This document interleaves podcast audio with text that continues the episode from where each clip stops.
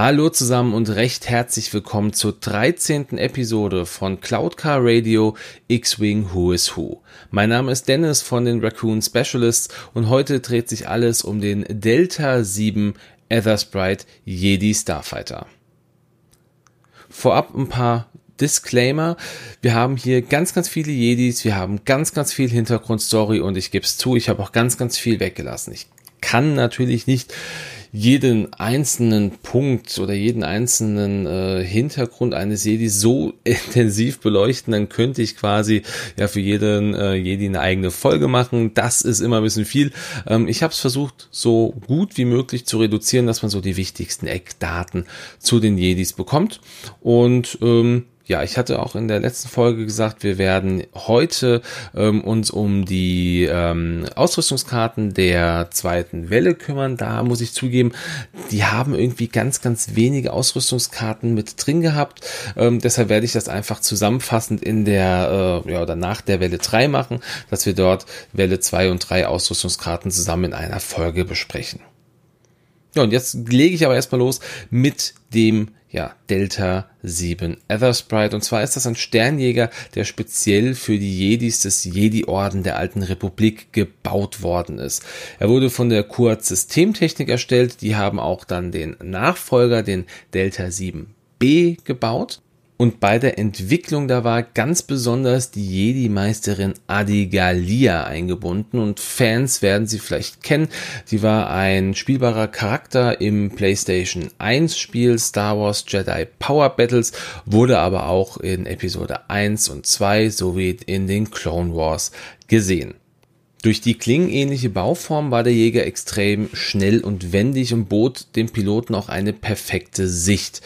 Primär wurde das Schiff ja eher als Aufklärungsschiff verwendet und während der Klonkriege eingesetzt. Der Delta 7 stellte das ideale Kompromiss zwischen Bewaffnung, Schnelligkeit und Wendigkeit dar, musste aber durch seine sehr, sehr schnittige Bauweise auf einen Hyperraumantrieb verzichten und brauchte dafür einen Hyperraumring. Und den haben wir zum Beispiel schon in Episode 2 gesehen, da wurde er von Obi-Wan Kenobi verwendet. Ja, und durch seine komplexen Computersysteme war der Jäger gezwungen, auch Astromektroiden mitzunehmen. Die mussten dann entsprechend die Datenmenge verarbeiten und für den Piloten entsprechend klar darstellen.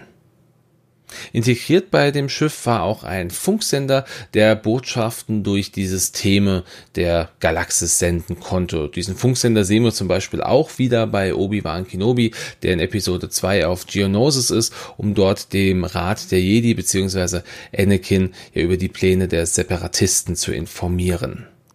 Ja, und dieses Schiff hatte auch zwei verschiedene Bauformen. Es gab einmal eine Highspeed-Variante, die natürlich dann mit einer höheren Geschwindigkeit ausgestattet war, aber auch ungefähr den doppelten Preis kostete. Eine andere Variante, die hatte zum Beispiel Anakin mit seiner Azure Angel 2, ist ein kleiner Wink hier, vielleicht wäre das ja die Möglichkeit für einen weiteren Schiffstitel, wer weiß. Äh, dieses Schiff, das hatte eine höhere Manövrierfähigkeit als das Standardmodell. Sidefact hier am Rande, das Design des Schiffes, das wurde an den äh, Sternzerstörer der klassischen Star Wars Trilogie angelehnt. Und das erste Mal sehen wir dieses Schiff natürlich in Star Wars Episode 2 Angriff der Klonkrieger.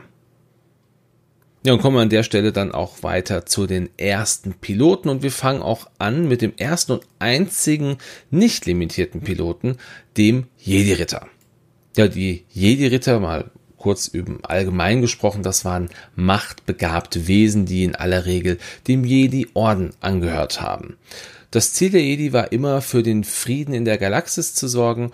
Auch war es die Aufgabe immer die helle Seite zu studieren und zu erforschen und ihr auch zu dienen.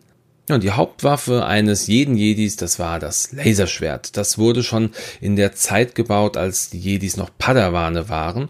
Und äh, das Schöne ist hierbei, dass es kein Schwert je zweimal gegeben hat. Jedes Schwert hat eine spezielle Bauform oder einen speziellen Kyberkristall und war dann entsprechend einzigartig. Während der Zeit der Republik hatte der Jedi-Orden seinen Sitz auf Coruscant, dem zentralen Sitz auch der Republik in der Galaxis. Und den ersten Jedi, den wir jemals in Star Wars zu Gesicht bekommen haben, ich rede jetzt hier nur von den Filmen, das war natürlich Ben Kenobi in Episode 4, eine neue Hoffnung. Einen älteren Auftritt hatten die Jedi natürlich schon viel, viel, viel, viel früher, also noch vor Zeiten der alten Republik.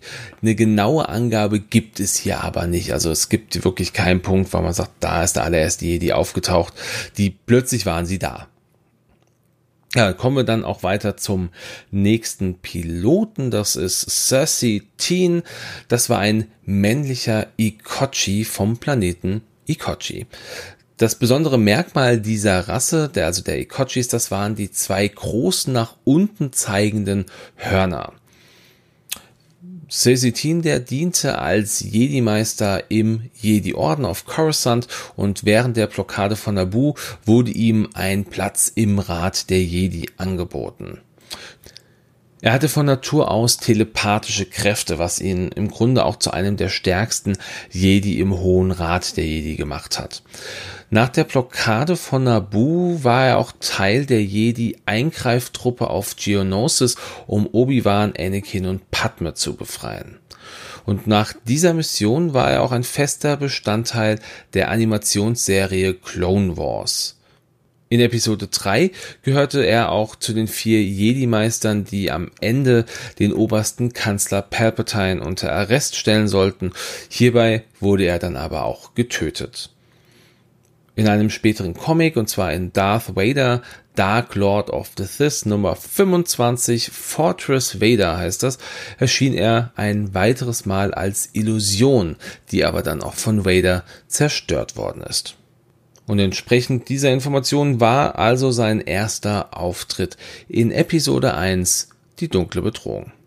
An dieser Stelle noch ein kleiner Hinweis. Ich habe irgendwie versäumt, so die Reihenfolge mir genau anzugucken. Also wir gehen jetzt gerade nicht wirklich nach den Initiativwerten, sondern eher so aus einer, nach einer freien Entwicklung. Also von daher nicht wundern.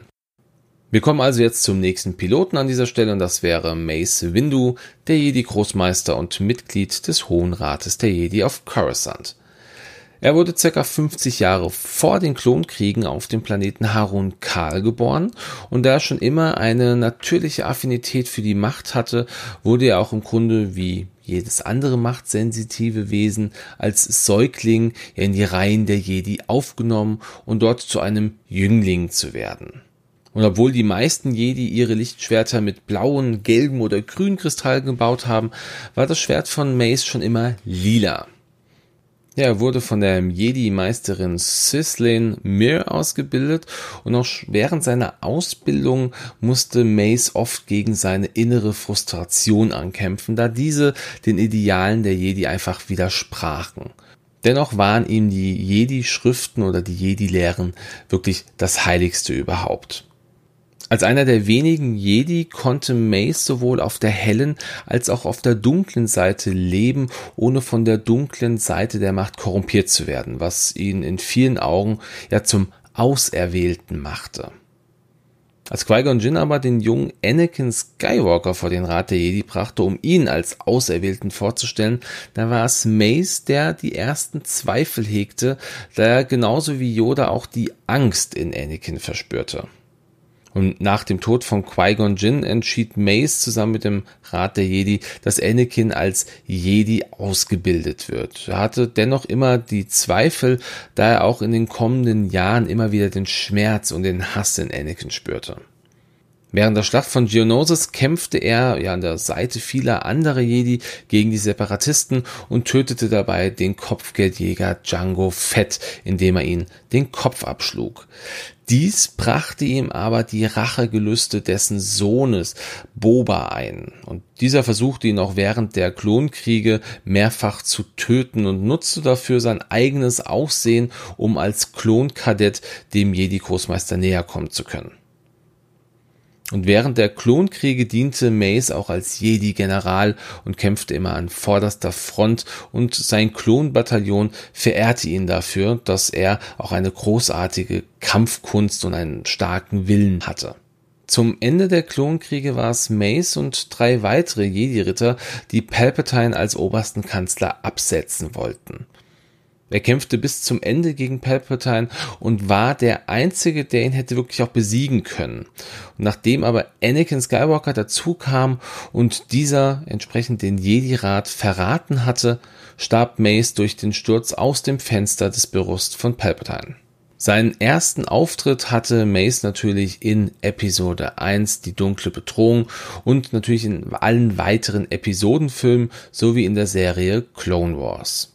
Seine Kindheit, die wird in der Comicserie Jedi of the Republic Mace Windu näher beleuchtet. Und wir kommen zur ersten Pilotin in dieser Folge, das ist Luminara Unduli. Luminara gehörte zur Rasse der Merialaner und wurde auf Merial geboren. Die Merialaner, die unterschieden sich hauptsächlich durch ihre grün-gelbliche Haut von menschlichen Bewohnern der Galaxis.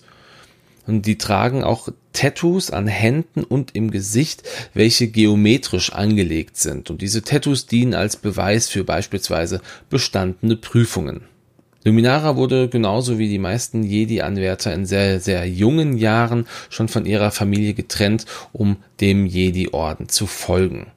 Und auch wenn es im X-Wing Miniaturenspiel durch die Machtpunkte nicht wirklich genau nachzuvollziehen oder zu erkennen ist, war sie eine der stärksten Jedis im Orden überhaupt.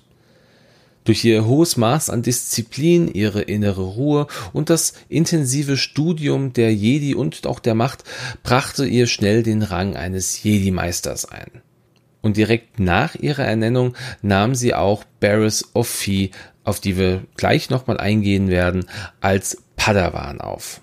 Beide verband eine sehr, sehr enge Freundschaft, die auch aufgrund ihrer Rasse zustande kam. Denn es ist Tradition bei den Mirialanern, dass sie nur Personen von ihrer eigenen Rasse als Padawane aufnehmen. Während aber Luminara sehr ruhig und besonnen gehandelt hat, musste Barris ganz oft gebremst werden, da diese sehr, sehr impulsiv war. Sehr früh schon lernte sie auch Obi-Wan Kenobi kennen, da sie mit seinem ehemaligen Meister, also Qui-Gon Jinn, auf verschiedenen Ermittlungsmissionen arbeitete und noch vor Beginn der Klonkriege wurde sie zusammen mit Obi-Wan und seinem Padawan Anakin auf verschiedene diplomatische Missionen geschickt und da äh, gibt's eine ganz besondere, die auch in einem Comic erwähnt wird, und zwar die Mission auf Enzian. Hier ging es darum, einen Grenzkonflikt zwischen zwei rivalisierenden Gruppen beizulegen und gleichzeitig auch den Beitritt von Enzian zu den Separatisten zu verhindern. Und diese erste gemeinsame Mission, die wurde im Buch Ein Sturm zieht auf von 2002 genauer beleuchtet. Dieses Buch ist aber mittlerweile kein Kanon mehr. Ihren ersten kanonischen Auftritt hatte Luminare also entsprechend in Episode 2 Angriff der Klonkrieger. Und hier sieht man sie schon sehr, sehr früh im Film und zwar zusammen mit Barris, mit Yoda und Mace Windu im Büro des obersten Kanzlers kurz nach dem Attentat auf Padma Amidala. Später wird sie dann auch während der Schlacht von Geonosis gezeigt, wo sie zusammen mit ungefähr 200 anderen Jedis Anakin, Obi-Wan und Padme zur Rettung eilte. Ihre Geschichte wird in der Serie Clone Wars weitererzählt. Hier kommt es zum Beispiel auch zu einer Begegnung mit Asajj Ventress, gegen die sie gekämpft hat, und später kehrte sie auch zusammen mit Anakin, Ahsoka und Barriss zurück nach Geonosis, um dort eine Druidenfabrik der Separatisten zu zerstören. Während der in Episode 3 ausgerufenen Order 66 befand sich Luminara zusammen mit Yoda auf Kashyyyk, wo sie wieder erwartend nicht von ihren Klontruppen getötet wurde, sondern gefangen genommen wurde. Nach ihrer Inhaftierung wurde sie nur wenig später hingerichtet und ihre sterblichen Überreste wurden aufbewahrt. Das Imperium streute später dann auch Gerüchte, dass Luminara überlebt haben könnte und irgendwo in Gefangenschaft lebte. Das machten sie, um andere Jedis anzulocken. Und diese Strategie hatte auch später Erfolg in der Serie Star Wars Rebels. Gibt es eine Folge, in der Kanan und Ezra sich aufmachen, um Luminara zu befreien. Wir kommen an dieser Stelle auch direkt zu Luminaras Padawan Barris of Fee. Ähm, wie schon beschrieben, gehörte sie auch zu den Mirialanern und sie wurde sowohl ja, von den meisten Padawan als auch von vielen Jedi-Meistern als das perfekte Beispiel eines Jedis beziehungsweise eines Padawans angesehen. Als Luminaras Padawan folgte sie ihr natürlich während der Klonkriege auch in sehr, sehr viele Schlachten, in der sie dann entsprechend Erfahrung sammeln konnte. Während einer Mission auf Geonosis war sie es, die sich die komplette Karte der Katakomben der Genosianer merken konnte und zusammen mit Ahsoka diese zu zerstören, damit die Truppen von Anakin die Waffenfabrik der Genosianer zerstören konnten. Und um diese Mission erfolgreich abzuschließen, war Barris sogar bereit, ihr eigenes Leben zu opfern. Später wurde sie dann auch von einem Gehirnwurm befallen, der sie dazu brachte, Ahsoka anzugreifen. Und in einem ganz klaren Moment während dieses Befalls bat sie Ahsoka darum, dass sie sie töten sollte. Aber Ahsoka konnte das nicht. Und nachdem diese Krise überstanden wurde und auch mit der Dauer des Krieges wuchs in Barris der Glaube, dass die Jedi für diesen Krieg verantwortlich seien. Sie verstand die Rolle des Ordens in diesem Krieg als Verrat an den Idealen des Ordens an sich. Dies führte dazu, dass Barris den Jedi-Tempel bombardierte, dabei mehrere Zivilisten, Jedis und auch Klone tötete. Sie verschleierte dies jedoch und schob die Schuld auf Ahsoka. Durch ihre Taten fiel sie aber unter den Einfluss der dunklen Seite, was im Tempel von Anakin bemerkt wurde, der sie in einem harten Gefecht dann besiegt hatte. Anakin brachte Barris dann vor Gericht und sie gestand all ihre Verbrechen, was Ahsoka dann natürlich von allen Anklagepunkten befreite und entlastete.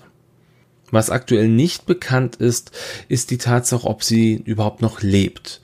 In einer frühen Fassung von Episode 3 sollte sie während der Order 66 getötet werden, dies fiel dann aber der Schere zum Opfer, wodurch die Geschichte rund um ihren Bezug zur dunklen Seite überhaupt im Kanon noch bleiben konnte.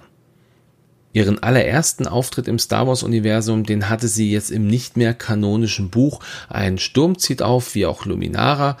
Den ersten kanonischen Auftritt, der erfolgte in Episode 2 Angriff der Klonkrieger und das schon recht früh, also auch wie Luminara im Büro des obersten Kanzlers kurz nach dem Attentat auf Padme. Ja, beim nächsten Piloten werde ich nur die Zeit vor Episode 4 genauer betrachten. Es geht nämlich um Obi-Wan Kenobi. Ja, Obi-Wan, das war einer der besonnensten Jedis im gesamten Orden. Durch seine diplomatischen Kenntnisse wurde er auch während der Klonkriege immer wieder als Unterhändler entsandt, um zu verhandeln. Natürlich war er aber auch sehr, sehr stark in der Macht und ein ausgezeichneter Schwertkämpfer. In den frühen Jahren wurde er von Qui-Gon Jinn als Padawan aufgenommen und beide bauten über die Jahre eine Vater-Sohn-Beziehung auf, auch wenn das Qui-Gon Jinn nie wirklich zugeben wollte. Zur Zeit der Naboo-Blockade wurde er zusammen mit Qui-Gon Jinn zum Verhandeln entsandt. Die Verhandlungen, die haben aber nie begonnen und beide mussten ihr Leben retten. Und nachdem sie die Königin von Naboo befreien konnten, mussten sie auf Tatooine notlanden und hier lernte Obi-Wan seinen späteren Padawan Anakin kennen. Nachdem Qui-Gon starb und Obi-Wan zum Meister ernannt wurde, wurde ihm auch Anakin als Padawan zugeteilt und er versuchte über die Jahre hinweg diese gleiche Beziehung zu Anakin aufzubauen, wie er schon zu seinem eigenen Meister hatte.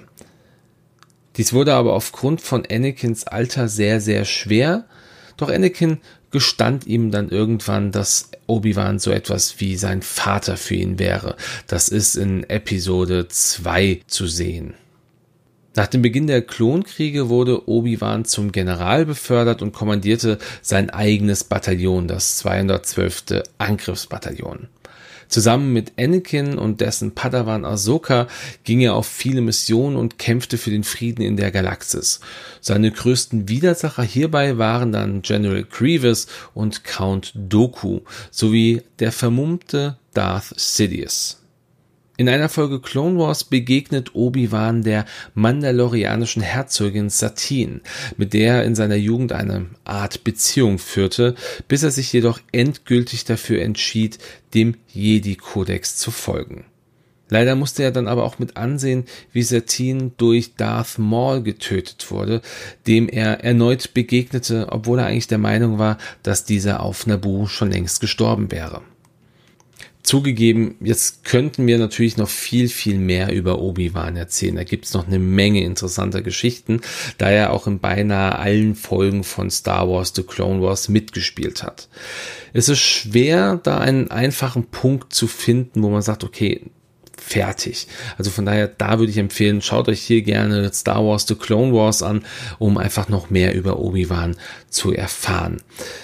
Interessant ist, dass er neben dem Delta 7 im Kanon auch den ETA 2 Arktis Abfangjäger geflogen ist, den ich persönlich in X-Wing ja doch noch schmerzlich vermisse. Des Weiteren hatte er in der gesamten Geschichte von Star Wars drei Laserschwerter und er beherrschte neben der Sprache Basic auch die Sprache der Twi'lek, Twi'leki. Und neben Qui-Gon Jinn war auch Yoda sein Lehrmeister, genauso wie er es in Episode 5 auch schon gesagt hat. Und bevor er ins Exil nach Tatooine ging, um dort als Einsiedler zu leben, um natürlich auch ein Auge auf Luke zu halten, lehrte ihm Yoda den Zugang zur reinsten Macht an sich, um dort mit seinem ehemaligen Meister Qui-Gon Jinn sprechen zu können. Dies war auch seine Möglichkeit, überhaupt ein Machtgeist zu werden und er starb, wie hinlänglich bekannt, auf dem Todesstern in Episode 4 und wurde dort entsprechend zum Machtgeist, um Luke Skywalker noch einige Zeit später immer wieder zur Seite zu stehen. Und an dieser Stelle mache ich dann auch den Cut bei Obi-Wan und wir kommen jetzt zum drittletzten Piloten, das ist Blo Koon. Und dieser gehörte zu den Keldor. Das ist eine Spezies, die sehr, sehr machtsensitiv war. Und um in sehr sauerstoffreichen Umgebungen überhaupt überleben zu können, mussten sie immer eine spezielle Atemmaske tragen, die sowohl Augen als auch Nase und Mund bedeckten. Diese Maske ist also kein fester Bestandteil im Gesicht, wie es oft angenommen wurde. Über seine Kindheit und Jugend ist überhaupt gar nichts bekannt. Erst als er schon Jedi war, beginnt seine kanonische Geschichte. Und auf einer Mission auf dem Planeten Chili, das ist der, die Heimatwelt der Tokruta, traf er auf die damals noch dreijährige Ahsoka Tano. Er spürte ihre Nähe zur Macht und nahm sie dann noch mit nach Coruscant, wo er sie im Jedi-Tempel zur Jedi ausbilden lassen wollte. Seit dieser Zeit verbindet die beiden ein sehr, sehr starkes freundschaftliches Band. Und schon immer gehörte Plo zu den kontinuierlich ruhigen und sehr, sehr weisen Jedi-Meistern im Orden. Während Episode 1 gehörte Plo schon dem Hohen Rat der Jedi an und in Episode 2, da sieht man ihn ein paar Mal mehr, beispielsweise auch, weil er zum zu dieser Gruppe von Jedis gehörte, die Palpatine in seinem Büro aufsucht, nachdem Padma Amidala attackiert wurde. Und wie im Grunde beinahe alle Jedi gehörte auch er zu den 200, die in Episode 2 nach Geonosis geflogen sind, um dort Anakin, Obi-Wan und Padma zu retten. In Clone Wars wird seine Geschichte dann noch wesentlich weiter und tiefgründiger erzählt und auch das Band zwischen Ahsoka und ihm wird immer stärker. Aber zu dem Zeitpunkt, als Ahsoka angeklagt worden war, den Jedi-Tempel angegriffen zu haben, war Plo Koon in einem großen Zwiespalt, da er auf der einen Seite nicht glauben konnte, dass Ahsoka so etwas überhaupt tun könnte, und auf der anderen Seite hat er die Beweise gesehen und musste darauf reagieren und er beschloss zusammen mit dem Rat der Jedi Ahsoka aus dem Orden auszuschließen. Nachdem aber später ihre Unschuld bewiesen worden ist, versuchte er sie davon zu überzeugen, wieder dem Orden beizutreten. Das gelang ihm aber nicht. In Episode 3 sieht man Plokon an Bord seines Jägers sterben, was recht verwunderlich ist, da er einer der besten Piloten des gesamten Ordens gewesen sein sollte und nur Anakin Skywalker ihm wohl gewachsen war. Das heißt, da hat der Überraschungsmoment wohl sehr gut dazu beigetragen, dass Plokon abgeschossen werden konnte.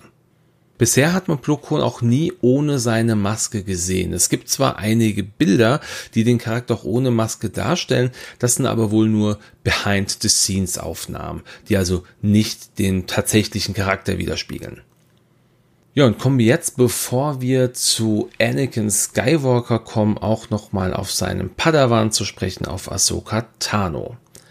Wie gesagt, sie wurde mit drei Jahren in den Orden der Jedi aufgenommen, als Jüngling versteht sich, und hier lernte sie ihre Fähigkeiten, ihre Fertigkeiten zu nutzen und zu kontrollieren, und als sie 14 Jahre alt war, wurde sie dann Anakin Skywalker als Padawan zugeteilt und auch direkt in ihre erste Mission ausgesandt. Hier sollte sie dann zusammen mit Anakin einen Schildgenerator zerstören. Kurze Zeit später traf sie dann das erste Mal auf Asajj Ventress, der sie aber technisch klar unterlegen war. Ja, und im weiteren Verlauf der Geschichte ist natürlich klar, dass Anakin und sie sich gegenseitig oft retten mussten. Das wohl einschneidendste Erlebnis aber, das war der beinahe komplette Verlust ihrer gesamten Jägerstaffel bei der Schlacht um Ryloth. Diese Staffel führte sie aber als Jedi-General an und das war keine geringere Staffel als die 501. Legion der Republik. Und als eine von sehr, sehr wenigen überlebte sie auch den Kampf mit General Grievous, was sie bei vielen als sehr, sehr talentiert einstufte. Sie musste in ihrer Zeit als Padawan auch viele weitere Kämpfe mit Kopfgeldjägern, mit Attentätern, Gestaltwandlern und auch Klonen führen. Im Laufe ihrer Ausbildung wurde sie auf so manch schwere Probe gestellt und musste Entscheidungen zum Wohle anderer treffen, selbst wenn das bedeutete, dass ihr eigenes Leben dadurch hätte beendet werden können. In einer speziellen Folge von Clone Wars stirbt Ahsoka durch die Manifestation der dunklen Seite, der nur Sohn genannt wurde. Doch dank der Schwester von Sohn, also Tochter, das war die manifestierte helle Seite, konnte Ahsoka dann doch wiederbelebt werden. Und am Ende der aktuellsten Staffel, die schon released worden ist von Clone Wars, wurde Ahsoka des Mordes verdächtigt und angeklagt. Man entließ sie aus dem Orden der Jedi und sie wurde vor ein Militärgericht gestellt. Nur Anakin und Padme waren für sie da und haben versucht, sie zu verteidigen. Doch der Ankläger, das war Admiral Tarkin, der konnte die Argumente so glaubhaft und wasserdicht vorbringen, ja, dass selbst Ahsoka anfangs sogar glaubte, was sie da hörte. Doch als alles verloren schien, tauchte Anakin mit Barris Ophi auf, die tatsächlich für den Morde verantwortlich gewesen war und Ahsoka dann komplett entlastete. Doch da der Schmerz so tief saß, konnte auch eine Entschuldigung des Ordens und das Angebot zur Wiederaufnahme Ahsoka nicht dazu bewegen, wieder zurückzukehren, und sie kehrte dem Jedi-Orden den Rücken zu, da sie einfach jegliches Vertrauen in diesen verloren hatte. Während der Order 66 lebte Ahsoka unter dem Decknamen Ashla auf Tebeska, wo sie bis 18 Jahre vor der Schlacht von Yavin in sehr bescheidenen, aber gut versteckten Verhältnissen lebte. Circa 14 Jahre vor der Schlacht von Yavin schloss Ahsoka sich dann der Rebellion an und arbeitete unter dem Decknamen Fulcrum als Rekrutierer der Rebellen. Vier Jahre vor der Schlacht von Yavin traf sie dann das erste Mal auf die Crew der Ghost und auf ihren alten Jedi-Meister Anakin, der nur noch als Darth Vader bekannt war.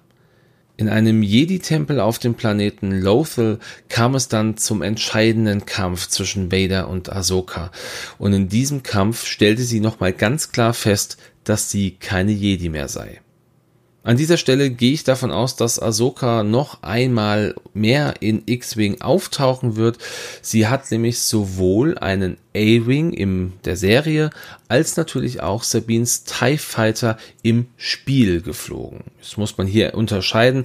Äh, sie ist, glaube ich, in der Serie niemals den TIE Fighter geflogen von Sabine. Aber dennoch, im Spiel tauchte sie damit schon auf. Ich denke, sie wird dann nochmal auch hier re-released werden. Das erste Mal sieht man sie im Übrigen im Film Star Wars The Clone Wars, welcher so als Serienstart diente. Sie ist dann ein Hauptcharakter der Serie Clone Wars, erscheint dann aber auch später in der Serie Star Wars Rebels erneut. In der nächsten und doch sehr wahrscheinlich auch letzten Staffel Clone Wars wird sie auch ganz sicher erneut einen Auftritt haben. Ja, und dann kommen wir zum letzten Piloten, zum Ass der Republik, zum Auserwählten, zu Anakin Skywalker.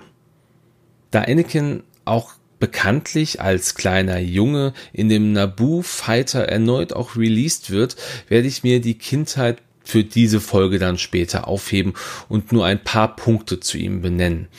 Anakin ist ja wohl auch der bekannteste Charakter im Star Wars Universum überhaupt. Nach der Schlacht von Geonosis wurde Anakin vorzeitig zum Jedi-Ritter ernannt und das zeigte auch klar das große Vertrauen in seine Fähigkeiten. Und das, obwohl einigen Jedi-Meistern klar war, dass seine Selbstsicherheit schon ganz klar an Arroganz grenzte. Aus diesem Grund wurde ihm ein Padawan zugewiesen, obwohl er ja nie einen haben wollte. Anfänglich wollte er sie auch noch direkt loswerden und an Obi-Wan abgeben, doch im Verlauf des Films Star Wars The Clone Wars überzeugte ihr Mut und ihre Entschlossenheit und er nahm sie als Padawan an. Und im Zuge der Serie Clone Wars merkt man immer wieder Anakins Hang zur dunklen Seite, da Anakin immer wieder sehr impulsiv und sehr aggressiv handelte. Er versuchte zwar immer dagegen anzukämpfen, aber an manchen Stellen konnte er sich dann einfach nicht mehr zurückhalten. Auch seine Ehe mit Padme lastete doch ziemlich schwer auf ihn, da ja beide diese geheim halten mussten und Anakin das aber nie wirklich akzeptieren wollte. Ein weiteres Problem von Anakin, das war sein Hang zur Selbstliebe. Er hörte es gerne, wenn man ihm Komplimente machte, was letzten Endes auch einer der Gründe war, warum Kanzler Palpatine ihn ja so leicht betören und zur dunklen Seite der Macht führen konnte. Denn die Jedis oder auch Obi-Wan im ganz speziellen, die haben nur unglaublich selten gelobt. Trotz allem lebt er aber immer für seine Frau, seine große Liebe Padme, für die er sich letztendlich auch auf die dunkle Seite der Macht ja begab, weil er sicher war, dass er nur durch diese sie vor dem sicheren Tod bewahren konnte. Während der Klonkriege befehligte Anakin die 501. Legion, die später auch als Vaders Faust bekannt war. Zugegeben, auch hier, ich habe es bei, äh, bei Obi-Wan ja schon gesagt, auch über Anakin kann man wirklich noch richtig viel erzählen. Es gibt auch richtig tolle Geschichten, aber das sprengt nun mal diese Podcast oder diesen Infocast um Längen. Kurzum, seinen ersten Auftritt, den hatte ja Anakin natürlich als Darth Vader in Episode 4, aber als Anakin Skywalker in Person natürlich in Episode 1 und dort als kleiner Junge. Als einer der besten Piloten der Galaxis flog Anakin natürlich auch viele verschiedene Schiffe, unter anderem auch der aus Clone Wars bekannte leichte koreanische G9-Frachter, die Twilight, den Delta 7, so wie wir ihn jetzt hier kennen, den Delta 7B, einen Y-Wing und den Eta 2 Arktis Abfangjäger und natürlich auch den Naboo N1 Starfighter, nur um einige wenige zu nennen. Das bedeutet natürlich, dass wir hier noch sehr, sehr viel Potenzial haben, mit diesem Jedi noch viele weitere Schiffe zu bestücken. Ja, und an dieser Stelle möchte ich dann doch auch ein Ende finden und nochmal ganz klar sagen, diese Jedis haben alleine durch Clone Wars so viel Geschichte. Ich habe einfach versucht, so die wichtigsten und vielleicht auch interessantesten Fälle nochmal so zusammen zu, äh, zu. Das sind nun mal halt alles Charaktere aus dem Kanon. Und bevor ich jetzt auch gleich zum Ende komme, noch ein paar Dinge in eigener Sache. Ich wurde letztens darauf hingewiesen, dass es doch vielleicht sinnvoll wäre, solche Folgen auch auf YouTube zu veröffentlichen, damit ich eine größere Reichweite damit bekomme. Jetzt ist meine Frage natürlich, was denkt ihr darüber? Ist das etwas, würdet ihr euch diese Folgen auf YouTube anhören? Ist es für euch leichter, das auf YouTube zu hören? Ja, was denkt ihr darüber? Also gebt mir da gerne mal ein kleines Feedback.